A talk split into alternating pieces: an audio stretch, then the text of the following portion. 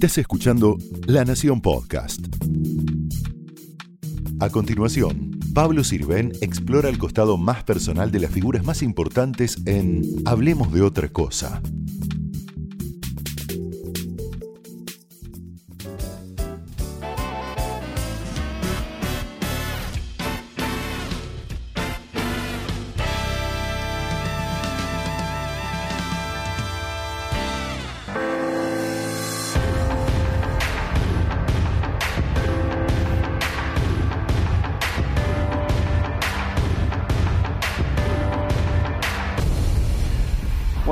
Que acá, ¿desde cuándo estás?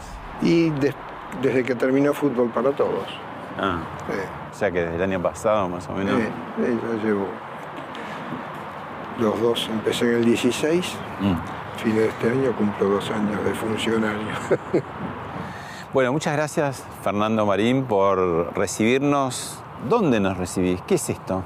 El SENAR, el Centro de Alto Rendimiento Deportivo, donde el secretario es el Colo McAllister, una figura consular en el deporte y en el fútbol particularmente. Bueno, Fernando Marín, productor de tantos éxitos, Cantaniño, Video Show, eh, FM Horizonte, Minguito, Chavo, bueno, después hablaremos de eso y mucha trayectoria en el fútbol.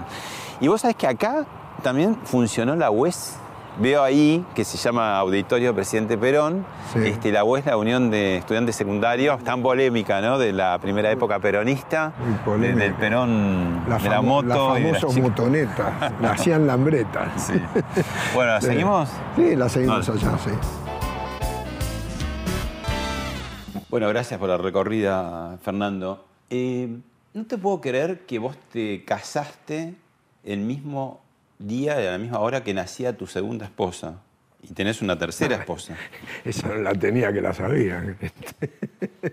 Sí, exactamente, a la misma hora. Sí, los que creen en la numerología, ¿no? ¿No? Qué, qué Sí, extraño, sí, ¿no? Que exactamente, el horóscopo. Pero ¿cómo fue eso? Fue, bueno, como fue, fue de casualidad. Yo, fue un, un 9 de octubre a las 21 horas en la abadía de San Benito. Y ese día, 9 de octubre a las 21 horas, nacía Karina este, en el año 65 cuando yo me casaba. Claro. El año 64, perdón. ¿Tus hijos cuántos son? ¿Y de qué Mm. Son cinco. Eh, el primero médico, Fernando también, esa costumbre del primogénito que después cuando vas con el nieto que se llama Fernando también en los aeropuertos hay líos. Este, María José y Florencia. Los tres de actividades muy disímiles.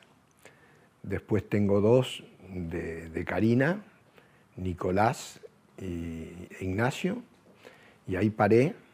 Y mi tercer mujer desde hace 20 años, sin hijos, es Anabela. ¿Y nietos cuántos? Siete ya recibidos, alguna casada. Este, otros en poco tiempo se reciben.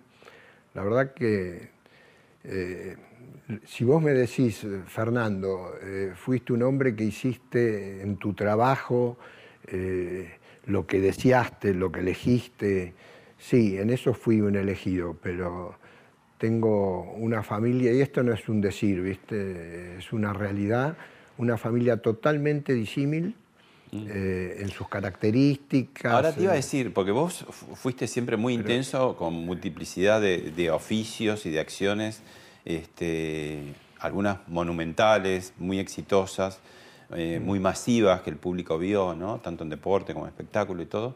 ¿Y, y cuándo tenías tiempo para el amor? ¿Cómo hacías? ¿De dónde sacabas el tiempo? Bueno, será por eso que me separé. Pero, pero realmente yo soy un admirador de la mujer, siempre, realmente. ¿eh? Eh, creo que la mujer está un escaloncito por arriba del hombre en ductilidad, en inteligencia, en entrega. Si Sos él- un seductor, ya no, estás, no, le no, estás no, hablando a la- no, a las no, le estoy, hablando, este le estoy momento. hablando a la cámara y te digo, si vos me decís a mí cuándo tenía tiempo, yo te pregunto al revés. Yo te digo, ¿cómo tiene la mujer tiempo para ser novia? O mujer, abuela, amante, trabajar, eh, cocinar, eh, si el hombre Ojo, hiciera... la- ya te estás metiendo a cocinar todo, ya, No, ya no, es pero una si el hombre tuviera que hacer la mitad de todo eso, más Es que otras tiene que hacer la cosas. mitad, ahora tenemos que Pero hacer la no, mitad. no, no, ese es un machismo ridículo que ahora está mucho más estabilizado, que lo empujaron al hombre. Esto no fue espontáneo del hombre, lo empujó la mujer. Lo empujó la mujer este, y le dijo, flaco, date cuenta, somos parecidos y nosotros en muchas cosas somos más. Que seamos igualitarios me parece muy bien, pero no te digo venerarla, pero sí admirarla. Yo la admiro a la mujer. Contame, tuviste un episodio no hace tanto eh, feo de un secuestro virtual. Sí, yo creo que fue con más inteligencia que virtualidad, ¿no? Eh, sabían demasiado. este, fue un hecho que siempre uno trata de, de olvidar, ¿no? Eh, corrió riesgo mi mujer, empezó en Escobar el trámite y terminó cerca de La Plata, este, la entrega, pero sabían demasiado y después se descubrió que había 16, este, 16 celulares interconectados desde una clase- eh, cárcel de Córdoba, este, con computadoras y demás. Eh, ¿Y tu sí, hijo estaba sano y salvo? ¿Dónde estaba? ¿Estaba en tu casa o no? Estaba, estaba en casa escondido porque qué? se asustó cuando entró a buscar en Capital desde Escobar mi, este, mi mujer que le hizo al otro hijo, callate, callate, papá está con riesgo, tu padre está con riesgo. Él dice, no hablen, porque entró esperándolo uno de los chorros que fue el de la conexión por la puerta de, de atrás del departamento. Y entonces el otro no se movió. Fue como una película de Hitchcock, Sí. Que era el que estaba en casa, si lo hubiera visto. El propio hermano que estaba liberado le dijo, quédate callado que papá está en peligro. Se dio cuenta que era, pero creía que era un secuestro mío. Ah, te pedían por uno de tus hijos que estaba en tu casa. que estaba en Ah. mi casa, los dos estaban en mi casa, pero que el que abrió, tú- se dio todo al revés. El que abrió fue el que no. Hay una sección en este programa que, que es un hecho histórico, a ver qué, qué sentís con eso, dónde estabas y qué tiene que ver con, con tu vida, con nuestra vida. Lo vemos. integrantes de la Junta Militar. Le acaba de hacer entrega el excelentísimo señor presidente de la Nación al capitán Daniel Pasarela de la undécima Copa de Fútbol de la Federación Internacional de Fútbol Asociado 1978.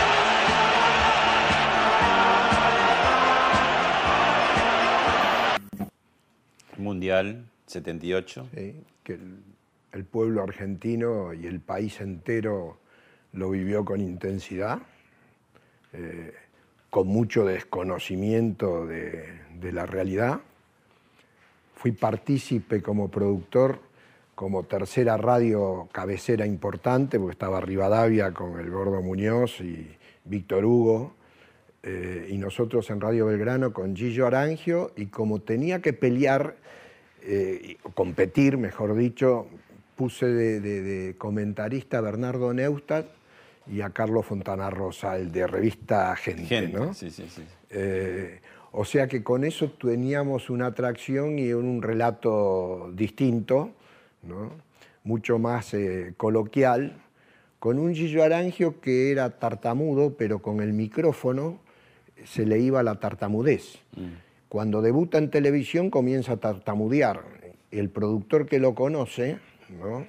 le alcanza una lapicera cuando empieza a tartamudear en su defecto y con la lapicera en la mano, al creer que era un micrófono, el tipo iba de largo. ¿no? Es, un, es una anécdota nada más. Así que Te tocó eh, trabajar, eh, tu, tu- tu carrera es muy larga, pero en tiempos eh, jorobados, ¿no? Y con una alta exposición, no solamente tuya, sino de tus producciones, ¿no? ¿Cómo era trabajar? Contale a un chico, digamos, que por suerte, digamos, los de menos de 35 años no han vivido en su vida bajo una dictadura militar. ¿Cómo era producir contenidos con un país complicado, con censura, con muertes, con secuestros? Sí, primero intentar ser eh, pluralista Y, Pero eso no gustaba mucho, no, pluralista. no, pero el pluralismo, eh, hacerlo con la diversidad de los personajes que entrevistabas. Y cuando tocabas una línea eh, amarilla del semáforo antes de pasar a la roja, eh, Te lo hacían saber. Te lo hacían saber. Sí, tengo una anécdota muy fuerte. ¿no? Yo tenía a Pepe Liaschev, ¿no? Y me llama en ese entonces el, el interventor de, de- Yo tenía video show, en ese momento pasado del 11 al 9 en horario plenamente central, 8 de la noche. Este, Los canales estatales en manos de cada todo, fuerza. todo. Cada, cada fuerza, Sí, el tenía 11 un era ejército. No, el, 11 era 13 aeronáutica, el 13 era marina y el Sí, 9 era primero ejército. el 11 fue ejército con el coronel Amaya. Después pasó Ah, aeronáutica. El 13 era marina y el 9 y el 7 Eran del ejército. este, ¿Y qué te pasó? hay un hecho, hay dos, pero los voy a decir los dos brevemente, ¿no? El primero fue en Canal 9 cuando habíamos pasado video show, horario central, 8 de la noche, y estaban eh, un staff de periodistas de, de- de última, el último boom, y uno de ellos era Pepe Liachev, con, con ideas este, realmente, con ideas eh, de izquierda, de socialdemócrata. Contá ahí quiénes están. Acá, acá está Llamas de Madariaga, el Chavo, este, eh, Gachi Ferrari, Berugo Carámbula y Bernardo Neusta. Qué, qué combinación rarísima, Sí, ¿no? siempre hice estos cócteles. Esos cócteles. ¿Y, Sí. y- y por qué está el chavo ahí? Y el Chavo porque lo, enganché en México y pregunté quién era. Había un jazzman que era amigo de él que se llamaba Leonardo Schulz, no sé si de la jazz band, una, una famosa, un, un saxofonista. Y me dijo, mirá esto, y yo lo vi, me quedé asombrado. Vi el Chapulín Colorado. Y dije, esto yo lo traigo. Y firmamos en el momento, me llevé cinco cassettes de los grandes a Canal 13, se lo mostré al interventor, digo, creo que tenemos dos series de media hora con un formato atípico para ese momento, una se llama El Chavo, otra El Chapulín Colorado, con una troupe de los Bolaños. Le explico más o menos el perfil y me dice No el interventor, un, capitán de corbeta, ¿no? que no había llegado a capitán de navío en su carrera y era este, almirante de la televisión. ¿no? Y me dice, no, che, esto es subversivo. Digo, ¿cómo subversivo? Dice, ¿no viste en el conventillo Sígame los buenos? Y dije, este está, este está tarado. Y dije, ¿usted sabe que no me había dado cuenta, señor? A los marinos había que decirle señor, ¿no? A los otros por coronel o...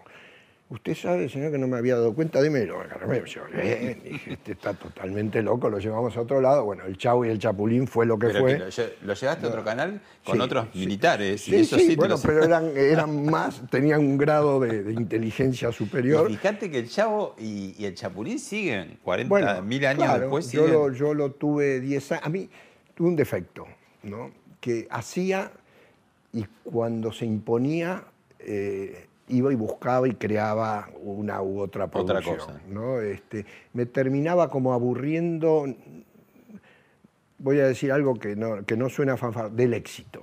¿no? Bueno. Quería recrear otros éxitos. y creé- Retomame la historia de Pepe. Eliashev. bueno, la de Pepe, cuando lo, lo- lo mando como periodista de video show a New York, ¿no? y me llama este, el coronel interventor en, en Canal 9 y me dice, che, dice, ahí hay un zurdito, dice, que no me gusta nada, ¿no? Este, digo, ¿de qué- ¿a qué, se refiere, coronel? Dice, no, este fulano, este, no sé cómo se llama, el chef, que yo no, pero no tiene nada de zurdito, es un muy buen periodista, qué sé yo, bueno, sáquemelo, ¿no? Entonces yo llamo a, a- a Nueva York, este, me contacto, le digo, mira, te bajaron, impostá la voz, quédate, le alquilé un departamento, ¿no? que Victoria Berlenchak, que es la mujer que trabaja todavía, creo, en noticias, Sí, en ¿no? noticias, crítica de hace arte. arte, ¿no? Sí. Divina. Y, y- y le digo, quédate, impostá la voz, ¿no? Bueno, y ya empezó a salir y ¿Con otro hacíamos nombre? notas ¿Con otro con nombre? otro nombre, sí. Eh, impostá la voz y hacía las notas desde allá con otra voz. ¿Y no te daba miedo vos? Lo- los Eh, miedo me daba, sí, sí, yo tenía amenazas todos los días cuando llegaba Escobar. Mie- Miedo me- te, te daba siempre porque había una lucha interna Entre fuerzas. ejército, marina, aeronáutica, en menor grado, ¿no? Mm. porque hay, ahí piloteaba el amidoso, que era el más normal de todos. La Fuerza amidoso Aérea. allá arriba, sí. Este, pasan tres días o cuatro, no recuerdo muy bien, me vuelve a llamar este, Milico. el milico arriba. Entonces subo, este, me dice, usted es medio pelotudo, ¿no? Y yo digo, ¿por qué? Te puede ser. Me dice, siéntese. ¿no? Entonces yo me siento y se ve que hay atrás, digo, sí, una caja fuerte, había una caja fuerte abierta de esas viejas. ¿Qué hay adentro? ¿no? Yo sabía que me preguntaba. Digo, una ametralladora, no, es una Itaca. Digo, ah, mire usted, no sabía el nombre, le digo. Dice, bueno, ¿sabe dónde se la voy a meter? Y voy a gatillar. Me saca ese rusito inmediatamente, no se haga el pelotudo, me dice de vuelta. Digo, no, no se preocupe, este, le digo, creo que es un buen periodista, pero ¿qué iba a decir? Lo llamé y digo, Pepe Benítez. ¿no? Benítez, porque corre riesgo vos, corre riesgo yo. Así era cuando te extralimitabas y lo que te conté de- del chavo, que era subversivo. Son dos cosas que sucedían que eran insólitas. Locuras. ¿no? Fernando, te extrapolo a otra época y mm, de aquel bochornoso 38 a 38, ¿no? De la AFA, a hace pocos días, eh, semanas, el decomiso del equipaje de la selección. Eh, los cambios en la AFA post-Grondona no han sido tan espectaculares. ¿Qué, qué- qué pasa ahí? Hay un- disiento con vos. Lo- lo- el decomiso si no deja de ser un bochorno, me parece que sí que fue un poco exagerado. ¿Y eh, qué mano hubo ahí porque- rara entonces? Sí, bueno, pero pone, no sé, no sé, no, no indagué, pero me parece un poco- Lo del 38 y 38 fue un papelón brutal Histórico. que fue una bisagra, ¿no? Para caer en el hoy. Ajá. ¿Qué Como que fue lo último de la vieja etapa, decís, Sí, ese 38 yo creo que 38? sí, pero es lo último de la vieja etapa y estaba el fútbol en el quinto subsuelo. Hoy a lo mejor subió a planta baja y nadie se da cuenta de que subió a planta baja. Hubo elecciones Vos democráticas. decís que estamos, porque vos hablás de un quinto subsuelo, Sí. vos muy En optimista estás hablando ahora de planta baja. ¿Ya estamos en planta baja? Sí, el primer subsuelo. Yo te Ah. estoy haciendo un- un- una metáfora para que ubiquemos que estamos No, por mejor. eso, para precisar tu metáfora, ¿en qué piso estamos? Pero ¿por qué? ¿Por qué te digo? Cuando dicen que se vayan todos los del fútbol, ¿no? yo lo comparo con lo que fueran las grandes potencias hoy de posguerra mundial. Alemania destruida, Francia destruida, Inglaterra destruida, Italia destruida. ¿Quién los arregló? Japón destruido. ¿Quién los arregló? ¿Trajeron los marcianos o fueron los mismos japoneses, los mismos franceses? Bueno, la gente del fútbol, o por miedo, o por saturación, o porque llegaron a un límite, son los que tienen que arreglar este drama que vivió el fútbol. Pero vos dijiste un poco de Chiqui Tapia, por ejemplo, que era una extravagancia porque el presidente es de un, eh, de un club chico que maneja todo el fútbol grande, ¿no? No, la palabra no fue extravagancia, fue más, este, es romántico, dije. Es romántico que el fútbol total desde la AFA sea dirigido por el ascenso. ¿Y por qué lo considero romántico? Porque, bueno, la esencia de- de- del fútbol cuasi no profesional ganó en buena ley democráticamente, porque ahí no hubo 38-38, ahí fueron a votación y fue el único con una lista y ganó por unanimidad. ¿No es así? Entonces ahora yo lo que digo, no es si está bien o está mal, lo juzgarán cuando termine. Hay cosas que estarán bien, No, cosas que estarán mal. Bueno, que esté... Acordate el Bueno, papelón con Israel. bueno, que se- ponele, ponele en el papelón con Israel, en el papelón, en el papelón, en todos los papelones de San Paolo y para atrás, ¿no es así? Bueno, juzgalo cuando termine su mandato, no lo eches, si no vivimos echando gente nosotros. Nosotros nos caracterizamos por encumbrar y por derrumbar. Encumbrar y derrumbar. Ahora está Tapia, deja que termine, ya vas a tener tiempo, dentro de un año, vota, que gane el que gane. Hoy tenemos que tener este, un fútbol acorde con una estabilidad. Se creó la AFA y se creó la Superliga, es un paso enorme. ¿Era muy peligroso Tinelli para el presidente Macri? No creo. Y ¿Por porque qué? parece que lo, lo- lo- No, lo patearon otra cosa que le ponen. El presidente tiene una historia, ¿no? Muy arraigada al fútbol porque fue un exitoso. Primero fue un, un exitoso. Fue un revolucionario en el fútbol. Ganó todo. en la historia del fútbol, va a quedar en la historia del fútbol, le guste o no le guste a, quien sea. El presidente fue un exitoso del fútbol. Y Tinelli parece que le estuviera copiando los pasos, ¿no? Digo, ah, un exitoso empresario, se mete en el fútbol, ahora quiere ser político, y el presidente me parece que le hace un poquito... Mm, yo digo, no es para todos. El hecho de que Mauricio eh, haya estudiado, yo lo conozco desde joven, ¿no? Entonces Mauricio se recibió de ingeniero, eh, trabajó en las empresas del padre, se levantó siempre a las 7 de la mañana, hacía deporte, trabajaba intensamente en las empresas y un buen día, por ser hincha y amante del deporte en general, se dedicó a Boca. Triunfó en Boca y tuvo toda eh, esa historia exitosa que tuvo en Boca. Ahora, ¿puede haber un émulo? ¿Puede ser Tinelli? Puede que lo intente. Ahora, tiene que hacer el mismo recorrido. Otro. Yo creo, oh, el que quiera. ¿Y por qué te este, llamó el presidente a vos para arreglar el lío de fútbol, para todos? Eh, tenemos algo para mostrarte. Bueno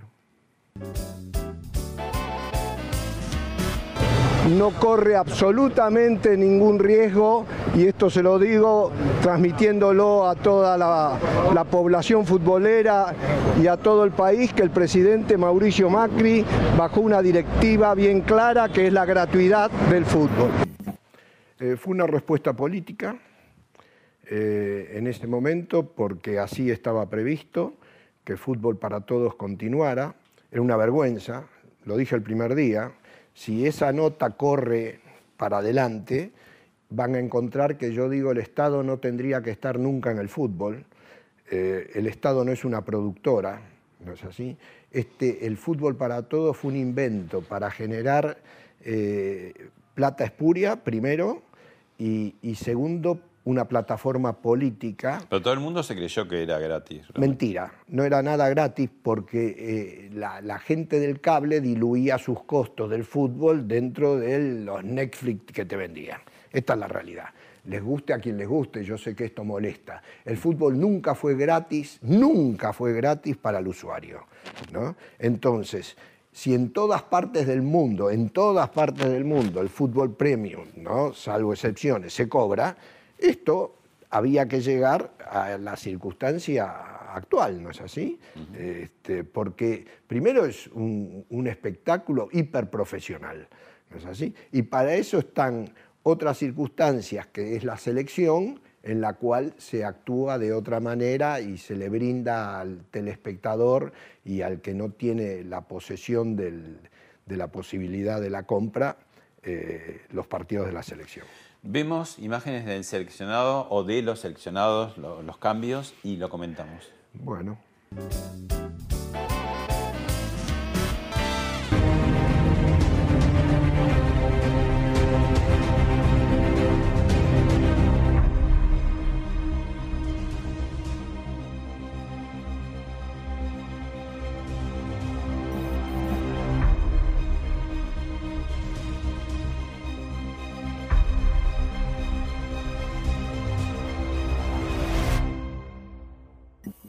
Messi es único, Maradona fue único, para los veteranos, para los viejos, para los que no, los conocieron, Di Stefano fue único.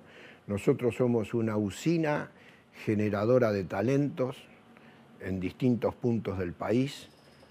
¿No pasa como en la política que de golpe somos muy dependientes de uno? Se llame Perón, Alfonsín, eh, Cristina Kirchner, ahora Macri, y en, el mm. fútbol también, Messi, todo tiene que estar alrededor de Messi, si no funciona, no funciona nada. Siempre en los, en, los deportes de equipo eh, hay alguien que, exterioriza un plus de talento, y es indudable que, que, Messi lo fue, que Maradona lo fue, y que en su momento, bueno... ya hablaste en pasado de Messi, escucho. Este, no, lo fue, sí, no, no, no. No, no, no, no. Yo creo que tiene, tiene cuerda, tendría que volver a la selección. Es un jugador un fuera, un fuera de serie total y, es lógico que se juegue alrededor de Messi, porque es un talento de plus, es así que tiene.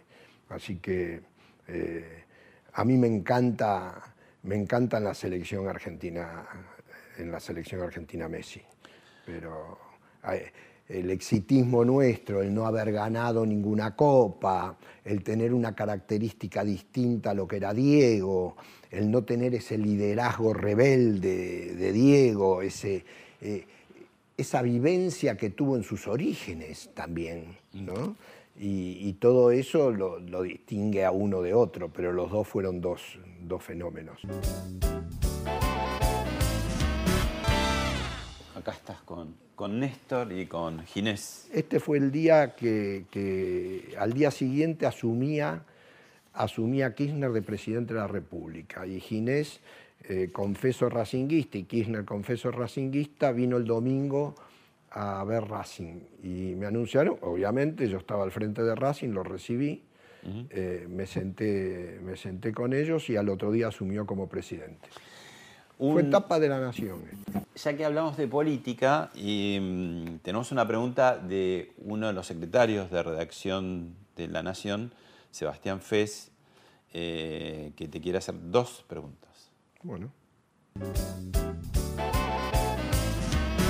La primera, ¿crees que esta crisis que se ha desatado tiene que ver con la tradicional y conocida cabezadurez, tarudez del presidente Macri de no abrirse y escuchar a demasiada gente? ¿O tiene que ver con exactamente lo opuesto, con haber escuchado a demasiada gente?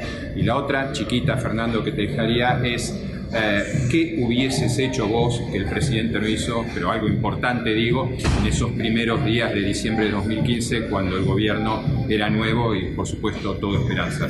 Bueno, la primera creo que Mauricio Macri, eh, contrariamente a lo que la gente, alguna gente opina, el músculo invisible de la oreja lo ha desarrollado absolutamente. ¿Escucha mucho? Escucha, escucha mucho. Y, escucha amigos y escucha los no tan amigos, escucha inteligentes, escucha gente de, todo tipo. O sea que él ha elaborado eh, lo que es una virtud, el saber escuchar. Eh, lo que pasa que después de escuchar vos tenés que proceder. Y ahí ya es una acción absolutamente de él.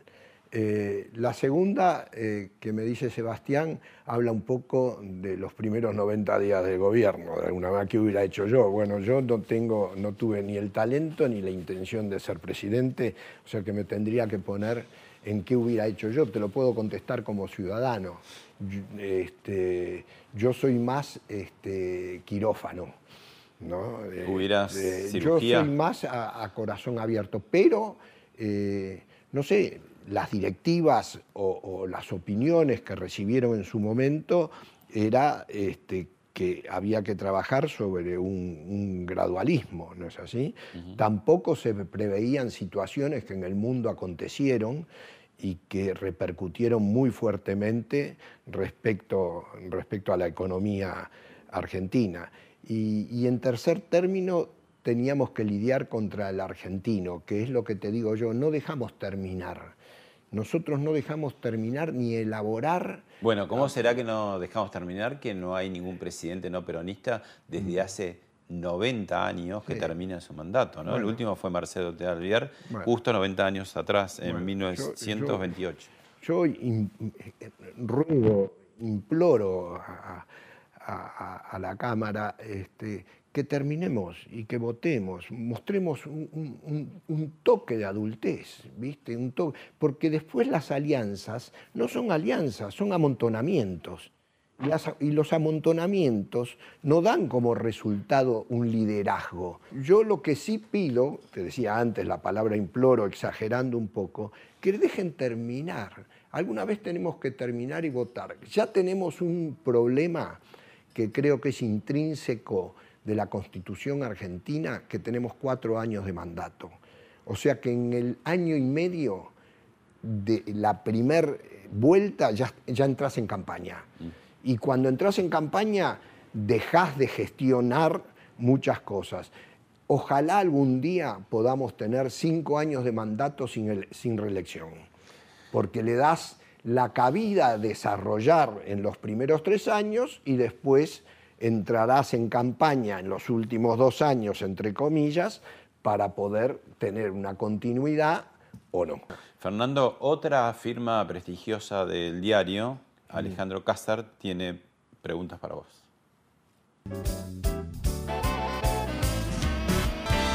Usted es el CEO de la candidatura tripartita entre Argentina, Paraguay y Uruguay de cara al Mundial de Fútbol del 2030. ¿En qué medida la actual situación socioeconómica de la Argentina, con la devaluación de su moneda y con una inflación anual cercana al 40%, eh, va a influir sobre eh, las inversiones a futuro que se hagan eh, en torno a esta candidatura y sobre el plan de inversión en general de cara al 2030? Bueno, no es eh, la primera inquietud que plantea un, periodismo, un periodista. Eh, hubo otro que fue más allá, dijo que era obsceno. Yo creo que obsceno es no pensar en el futuro y, no, no, crear situaciones que sean para el bien de uno, dos o tres países, como en este caso. Creo que, que elaborar una candidatura y una postulación para el 30, que se cumple un siglo del primer mundial, que no es poca cosa. ¿no?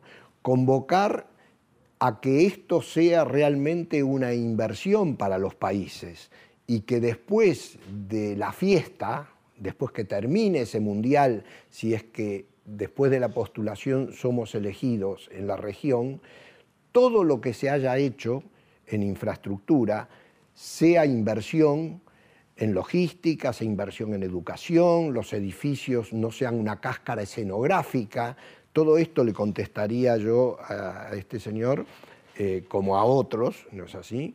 Eh, y que los complejos que puedan ser universidades, que no se utilicen deportivamente, otros que se utilicen deportivamente, y convocar, y esto lo digo con énfasis porque fue el primer paso que dimos, convocar a los privados, y que los privados como inversores en un tema como el fútbol, que es uno de los generadores de movimiento de dinero y de inversión más grandes que hay en el mundo, tengan la oportunidad de invertir y tener la tasa de retorno correspondiente y que los países sean los responsables de la seguridad, sean los responsables de la infraestructura, sean los responsables de la organización.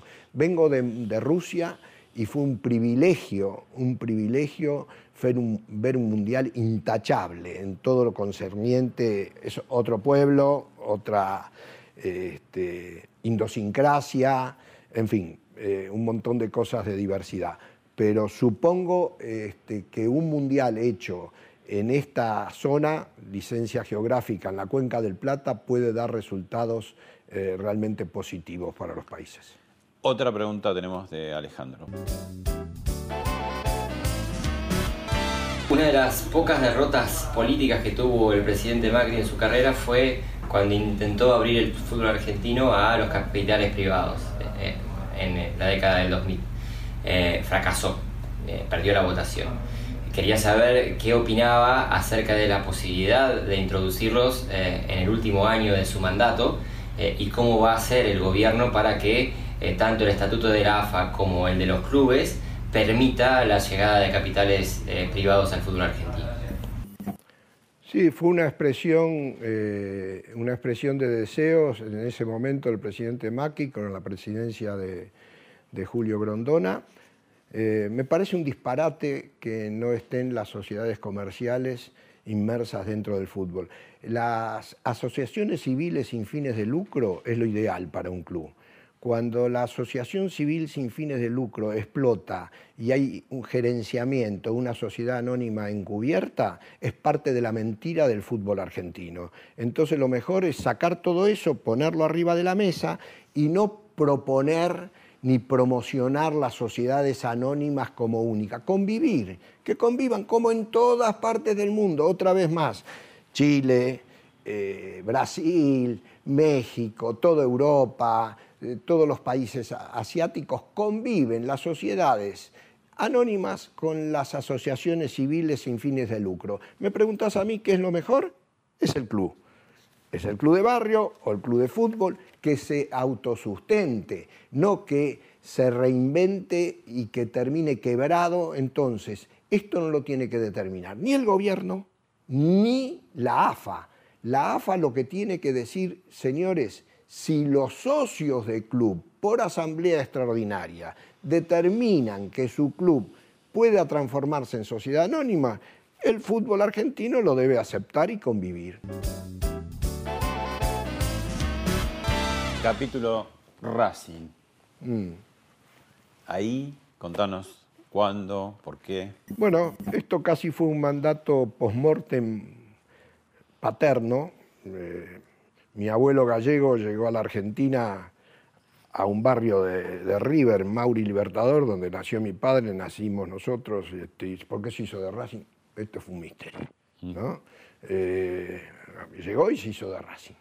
Eh, mi padre de Racing, yo de Racing, mis hijos de Racing, mi abuelo, mis nietos, todo. Bueno, todo de Racing. Y un día que Racing venía muy, muy mal, cada vez peor, cada vez peor, yo no iba más a la cancha con mi viejo, qué sé yo, me dijo, todos los primogénitos, éramos Fernando, entonces me dijo, Fernandito, ¿por qué no arreglas Racing? ¿no? Viejo, yo estaba en plena, en pleno trabajo mío, de producción, empresa, qué sé yo, y un día andando a caballo miré para el cielo y la imagen de mi viejo me vino esta cosa. Y me puse a armar este, lo que después se llamó el gerenciamiento, ¿no? Este, que era una concesión del fútbol para rescatar a Racing y reinstitucionalizarlo. Esta era la primera etapa. Para ¿Vemos lo un cual- video? ¿Eh? ¿Vemos un video? Sí, sí, sí, sí.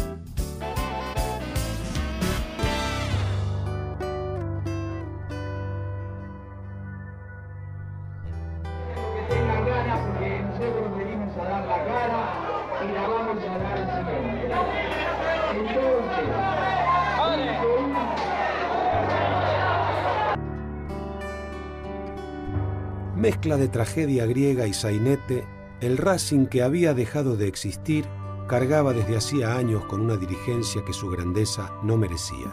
¿Cómo, ¿Cómo fue la fórmula, digamos, para un equipo que no ganaba durante 35 años, de golpe no solamente restañar las cuentas, sino hacerlo campeón? Bueno, primero eh, tenía 33 o 34 millones de deuda, ¿no? O sea que la única inyección posible eh, era este, restablecer el equilibrio, el break-even eh, económico, para lo cual había que invertir y esa inversión tenía que ser genuina. Eh, Melconian, con un grupo de, socios que éramos, llamó a un grupo de solidaridad, juntamos, creo, este, dos millones, eh, o, o tres, o, 500 mil, no importa, pero le devolvió la plata a cada uno. O sea que el hecho solidario, nos agrupamos los de Racing y lo salvamos, bueno, este, cuando yo tuve ese, eso, lo que digo yo como ese mandato paterno, buceé con una inversión real y al primero que encontré fue a mi suegro de entonces, que era un hombre extranjero, muy pudiente, le expliqué la situación, le dije que esto después de, de- de- de- de pagar, las deudas y con la titularidad eh, por 10 años con opción a 10 más y después la restitucionalización, porque esto no era de por vida, se podía con los valores este, de los activos principales que eran los jugadores, tener este, el rédito de la recuperación del dinero y, y- y- y después este, una ganancia. Era un hombre que entendía tanto de fútbol este, como yo de la NASA, pero me, hizo fe, invirtió. eh, eh, Luis Nofal me llamó y me dijo, necesitan 12 millones de dólares para esto. Esto se lo transmití a mi suegro de entonces. Eh, tuvimos que aumentar eso porque no alcanzaba, hubo un inversor extranjero. Yo traté de traer a alguien como técnico cuando ganamos eh, esta fórmula de gerenciamiento en el juzgado, eh, que no tuviera la mochila y la carga de haber fracasado o haber tenido a Racing. No quería un racinguista. Tuve la posibilidad y a punto de traer a Pellegrini y yo dije, es chileno, rubio, de ojos celeste, no va a funcionar de entrada, ¿no? Esta fue una intuición, una cosa, digo, con un gerenciamiento y eh, me decidí por Merlo. Y me decidí por Merlo que cuando llegó me puteaban en coro porque era gallina, este, cómo traes uno de River, eh, ganador en la cancha, pero perder, en fin, me dijeron de todo. Lo banqué a Merlo, le terminaron haciendo una estatua, no es así, esto es, es historia. Salimos campeones al segundo campeonato, quizás un poco rápido, a mí me hubiera gustado que el avión decolara más lentamente y que fuera este, buscando su, su, su, plafón de a poco. Cuando subís de golpe, también caes de golpe. Eh, llegó, llegó Kirchner al poder, sobre todo el hijo, ¿no? me empezaron a hacer la vida imposible. Me llamó el jefe, ya campeones, me llamó el jefe de Metropolitana y me dijo, a partir de mañana eh, le vamos a poner custodia, sus hijos van a un colegio de Belgrano, los más, los menores le vamos a poner custodia a sus hijos. Empecé a recibir realmente este, amenazas de todo tipo. Los chicos se dieron cuenta que iban hombres cuidándolos. Este, y dije basta. Fui un, día, fui un día a ver Independiente Racing de local y eh, imitando a los europeos se me ocurrió invitar al presidente de Independiente al palco mío tuve que salir con 18 policías porque perdimos con Independiente 2 a 0, debutó Agüero y nos hizo dos. 18 este, policías alrededor. Dije, ¿y esto? Los hijos amenazados. Una bestialidad, pero una bestialidad. Después de haber perdimos por Banco Central, mi suegro y otros inversores, yo perdí una propiedad muy querida, muy querida, que un abuelo la tuvo que redonar a mis hijos muy querida, perdimos arriba de 20 millones de dólares. Creo que no lo dije nunca, lo digo acá, nunca dijimos nada. Racing se recuperó, hoy Racing está parado porque estuvimos en ese momento, en el 2000, estuvimos nosotros y lo reconstruimos. A veces, chicos que hoy tienen 20, 22 años, insultan, hablan, indudablemente no conocen mucha gente de bien, miles, decenas de miles todavía me escriben y agradecen. Yo no tengo que recibir ningún agradecimiento porque soy de Racing genuino, pero sí es una muestra de cómo se recuperó realmente Racing y hoy hay una presidencia estable y reinstitucionalizado y lo reconoció Vos Populi, el presidente actual, dijo, gracias a que estuvo Marín y Milito, una gloria, dijo, lo dijo hace dos días en, una radio colega. Eh, gracias a que estuvo Marín, eh, Racing hoy está, está vivo. No se come con el sentimiento, no nos equivoquemos con el fútbol. No se come con el sentimiento. Eh, el fútbol es una de, uno de los negocios que requiere mayor inversión. Fernando, un conocido jugador de Racing, que hoy es panelista, tiene algo para decirte. Hola Fernando, ¿cómo te va? Bueno, estaba repasando. Cuando llegaste al club me acuerdo que trajiste tu autobiografía y la leí. Este, ahí entendí bien eh, de dónde venías, quién eras. Eh, creo que fui el único que la leyó, eh, de los muchachos del plantel. Y bueno, al principio, obviamente, cobramos al día, todos no lo podíamos creer. Y eso desembocó en un, en un campeonato increíble y hermoso. Después se te pegó algún vicio del fútbol argentino y tuvimos un cortocircuito, me acuerdo que discutimos fuerte, si querés contarlo. Este, me acuerdo que hasta que me dijiste, bueno, te, te rescindo el contrato y después, bueno, que sí, que no, bajaste un poquito y yo también y terminamos saliendo campeones, que menos mal que no me echaste.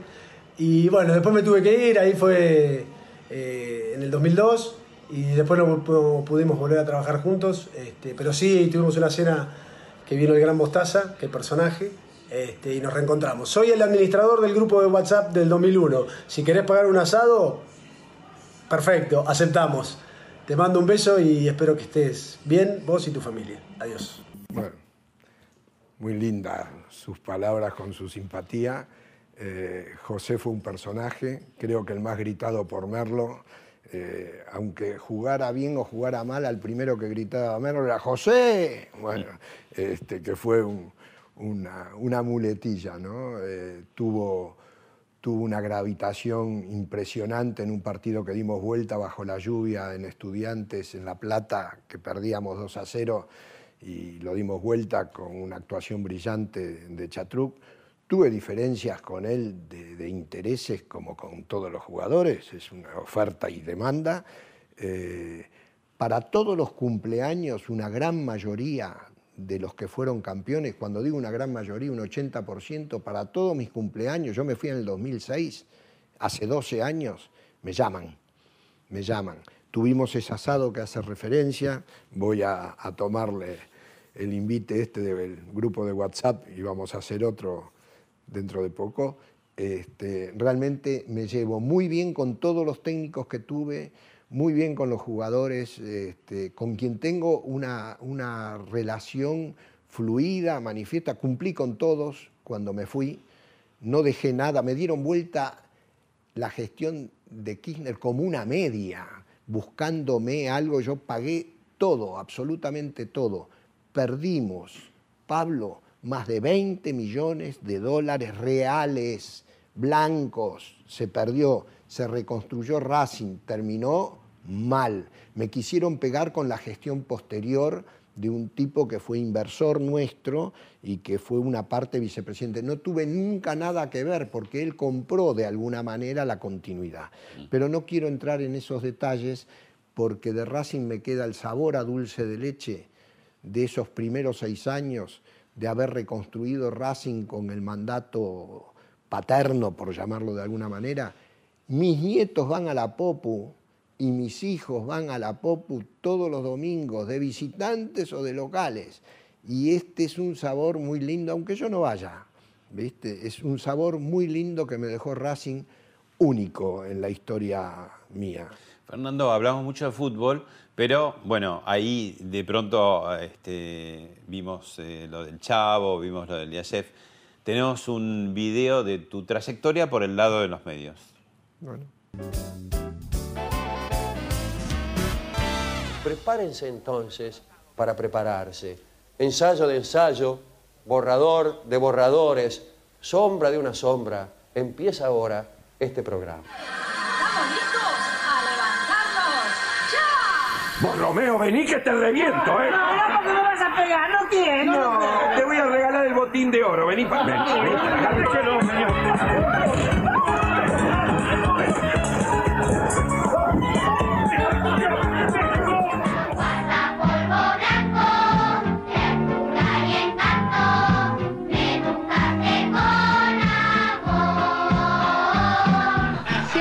ejercicio chiquitito, chiquitito. Y si su marido la abandonó a la mitad del ejercicio, bueno, le pedimos el divorcio. Y si no, nos conseguimos un, un esquiador o un deportista bien, bien grandote. No sé si esas pavadas van a salir o no van a salir, pero esta ley que le digo yo sale. Póngale la firma que sale. Ay, ¿Qué le pasa? el hígado. Del otro lado, animal. Y en el consultorio no me fume, pero qué barbaridad.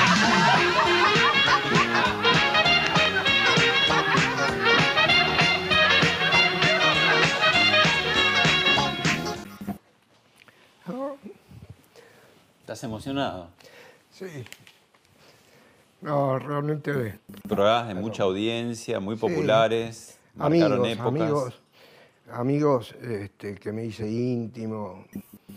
Falta Antonio Carrizo, Alberto Closas, este, fueron historias de, de la televisión y de la radio. Acá está. eh, Tony sí. Carrizo, Hasta transmitimos polo con, con Graciela Alfano. Minguito. con Minguito, extraordinario, comíamos muy seguido en casa con la familia, con Minguito, con Balá. Realmente viví una etapa de producción muy, muy artesanal del día a día, nos matábamos produciendo, ¿no?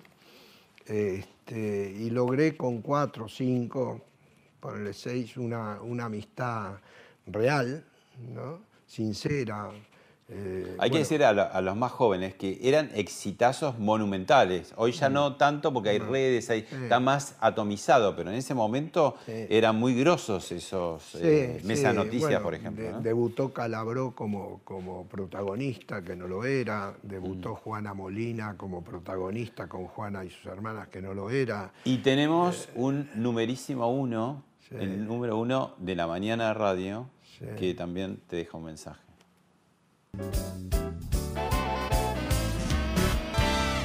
Bueno, pasaron 32 años, era una mañana de abril de 1986 y Fernando Marín era el director de Radio del Mundo y yo conducía un programa humilde los domingos a las 7 de la mañana. Y había renunciado el conductor más importante de la mañana de lunes a viernes de la radio. La radio tiene una programación espectacular, estaba Juan Carlos Mesa, estaba Minguito, estaba Riverito, estaba Mariano Grondona, estaba Dolina, estaba Leniani. Entonces este, me llama Marín, una autoridad determinante en aquella época en los medios de comunicación, y me dice, pibe, el colectivo pasa X veces en la vida, el barco pasa varias veces, el jet le pasa una sola vez, a usted le pasa el jet, si quiere súbase. Me ofrecía la mañana de Radio del Mundo de 1986. Yo acepté, obviamente, y me dijo, bueno, a partir de ahora, usted siempre por la 9 de julio, ni por Cerrito, ni por Carlos Pellegrini. Guardo esas dos frases, la del jet y la de la 9 de julio, como las dos frases más queridas de toda mi carrera. un fuera de serie, tuve esa intuición que, que, un productor puede tener. Dije, si logro que module la voz y que hable para afuera y no para adentro, que, que era, digamos, su, su, defecto, era un tipo que yo lo vislumbré eh, estrella apolítico eh, por la avenida 9 de Julio, como decía yo, no por Cerrito ni por Pellegrini, le trataba de describir, yo hablo mucho con metáforas, ¿no? y le trataba de describir de la manera más simple posible a Longo, que no cambió, que es lo que soy y que capitalizó eh, un montón de experiencia. Creo que también en televisión se la dio en su momento Alejandro Romay. ¿no? Aprendió muchísimo, nunca cambió su forma de ser eh, y, es un tipo eh, muy, muy cerca de, del cuore, ¿no? realmente extraordinario. Hubo otro que, que, también hizo sus primeras armas televisivas conmigo, que, que, yo fui un poquito duro con él al principio, que fue Nelson Castro. ¿Cómo les va? Buenas noches. Soy Nelson Castro. Mariano Grondona está en Harvard, está en Boston, va a estar con nosotros. Con una con una ideología también tipo este, Pepe Liachev en sus inicios, y cuando debuta en televisión yo le dije, quítese el suéter, que era un suéter en, B, se le veía apenas la corbata, usábamos todos corbata, con, con unos ochos acá, ¿no? Y le digo, quítese el suéter que no le queda bien en cama. Y me lo hizo mi tía, me dijo. Este, y le digo, bueno, se lo habrá hecho su tía, se lo pone después este, mm. eso, cuando, cuando termina el programa.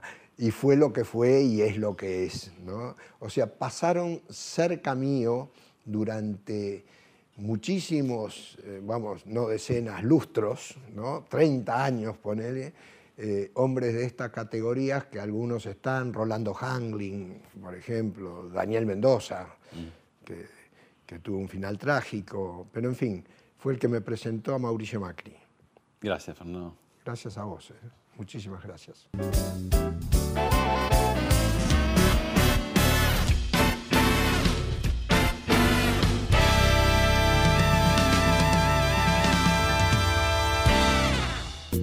Esto fue Hablemos de otra cosa con Pablo Sirven, un podcast exclusivo de La Nación. Escucha todos los programas de La Nación Podcast en www.lanacion.com.ar. Suscríbete para no perderte ningún episodio. Estamos en Spotify, Apple Podcast, Google Podcast y en tu reproductor de podcast favorito.